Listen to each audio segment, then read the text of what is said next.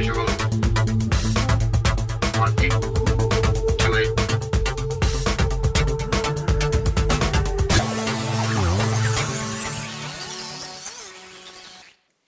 information, spread joy. Hey guys，大家好，Welcome to Zone Fifty Two，欢迎大家来到五十二区，我是 Tommy。您现在听到的是我们介绍雅思考试的各方面讯息和各种经验的系列节目 IELTS Facts。在这一期的节目里面，我们要跟大家探讨一下 the writing criterion of IELTS test，雅思考试的这个写作的评分标准。For many people, writing is such a headache。对于很多的考研朋友们来讲，写作是非常头疼的一个问题。不管是语言基础较好的这一部分，还是基础能力比较薄弱的那一部分，大家都会发觉，要在这个写作部分得到一个非常好的 points，一个很好的分数，it's not that easy，没有那么简单。Well, there must be many reasons，但这里面肯定是有一条是对于雅思的评分标准的不够熟悉，或者说如何去拿捏写作的过程当中，不管是在词汇上、句子的构造上。这都是对于很多的考鸭朋友们来讲很难的一个问题，所以不管你的写作能力好坏，if you're not familiar with the judging criterion，如果你对这个评分的体系或者说，呃由这个体系而衍生而来的各方面的要求不是很明白的话，那么你是很难在这个部分拿到一个满意的分数的。所以我们今天要讲的并不仅仅只是一个标准，我们还要聊一下 What can we do？到底我们可以通过对于评分标准的仔细的研究，哪一些必要的事情是我们一定要去做的？So let's get to the point。我们从一些常见的涉及到雅思写作的一些问题来开始今天的这个节目。第一个，How are the answers evaluated？我们雅思写作的一篇作文，到底他们是从哪些方面去评分的？那么，通常一篇雅思的这个作文，评价它的方面呢有四个。第一个叫做 task achievement，任务的完成度。每一篇雅思的作文，不管是啊我们所熟知的小作文还是大作文，对应的作文题都会有一定的要求。呃，如果是图表类的作文，我们呢是需要依据图表和数据做出一定的数据的分析和论述；而对于大作文，我们是需要对某个议题发表观点或者反驳意见，或者说呢。去分析一些对应的一些意见，所以 How well can you fulfill these requirements？你到底能够多大程度上去满足呃我们的作文题的这个要求，是我们评分的很重要的一方面。第二方面涉及到我们作文的 coherence and cohesion，作文的连贯度，它的上下之间的衔接是非常的重要的。If your readers can understand what you're trying to say without any difficulties, then that's a good answer.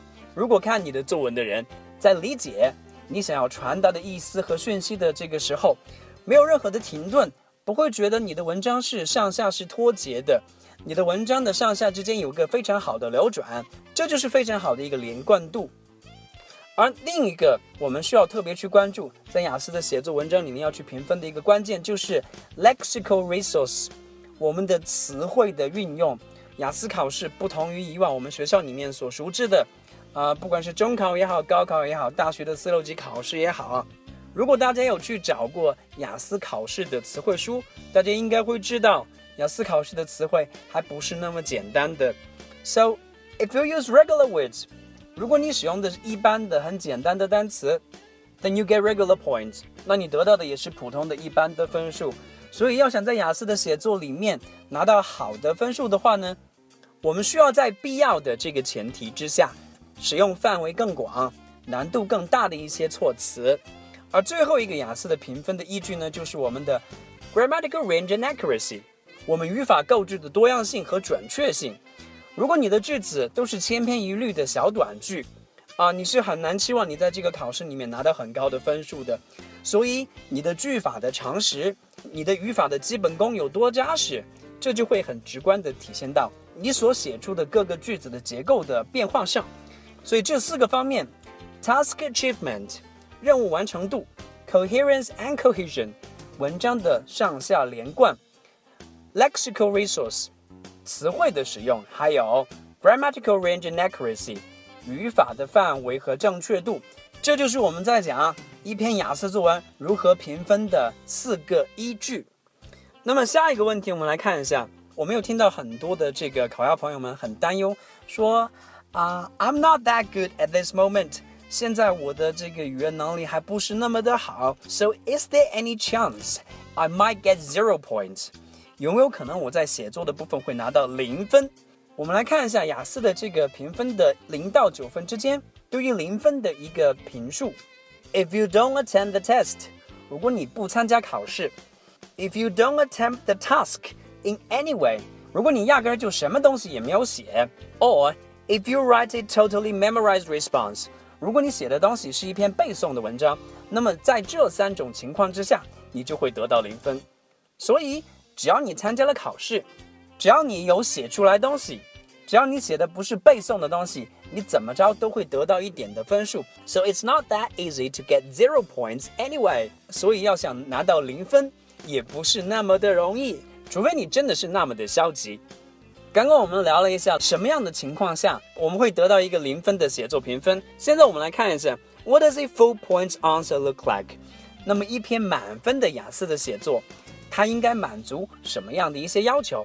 首先，从我们的这个 task achievement 任务完成度上，它需要做到几点？第一，fully satisfies all the requirements of the task，必须满足我们写作的题目里面所提到的所有的要求。然后呢，clearly presents a fully developed response，你所写出来的这个作文是一个完整的、非常出色的答案。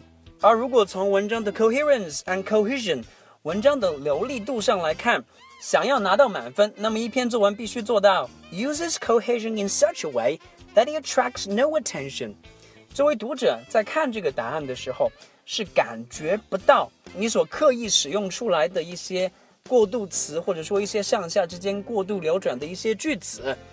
读者会很容易的、很轻松自然的就可以感受到文章上下之间的连接，甚至你的这个连接上所使用的技巧都不会引起读者的一个注意。不仅如此，还得 skillfully manages paragraphing，对于段落之间的这个安排必须有非常高超的技巧。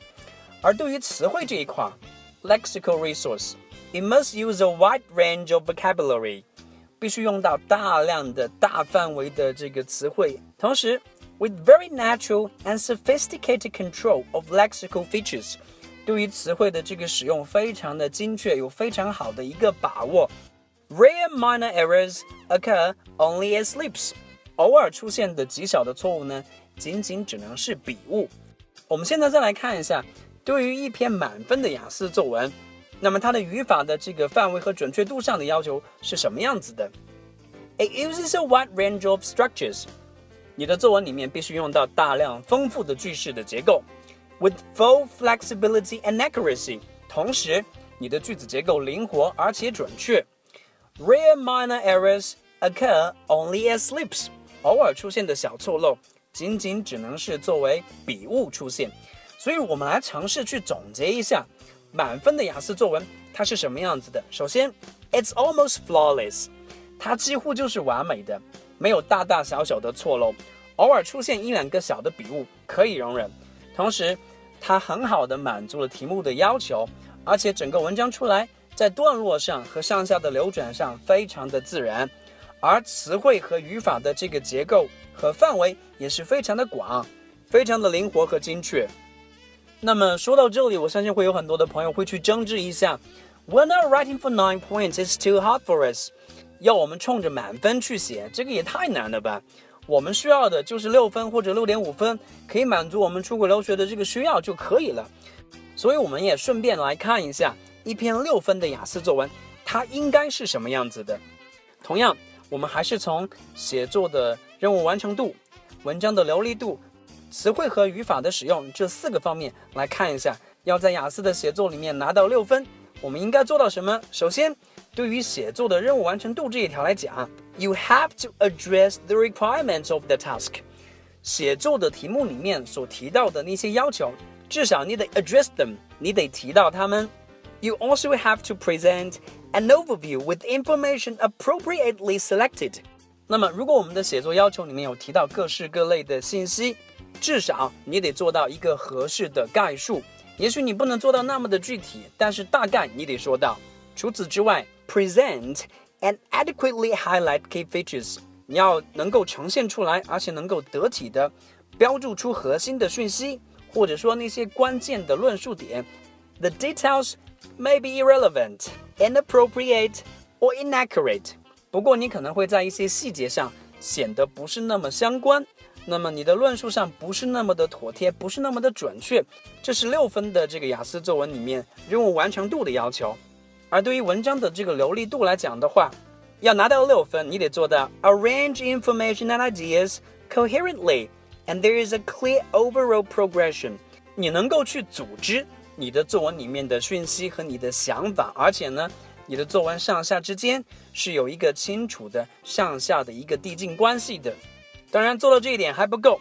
You also have to use cohesive devices effectively。你还得尝试去使用，让你的文章变得更流利、更连贯的一些连接词，或者说连接的句子。But it may be faulty or mechanical。因为只是六分的要求，所以即便你的这个连接词、连接句显得有一些机械，显得不是那么的准确，It's still OK。这也还在我们的六分评分的接受范围之内。另一个六分作文的连贯度的要求就是，You may not always use referencing clearly or appropriately。可能你在这个文章里面使用到的一些参考、一些措辞，不总是那么的清楚、那么的妥帖。可是，只要你能够做到我们上面所讲到的，你的文章里面的讯息和想法是有一个大致清晰的脉络和一个递进的关系的话，你仍然可以拿到六分的这个分数。而对于词汇和语法上的要求，它们大致相同。雅思的这个评分标准上，它是这样描述的：Use an adequate range of vocabulary for the task。如果你所使用的词汇还是体现出了能够满足我们的写作要求一定程度上的这个范围的话，而且只要你能够尝试 attempt to use less common vocabulary，不要用那么普通、那么常见的一些单词，哪怕你写出这些单词是有一点点不准确的。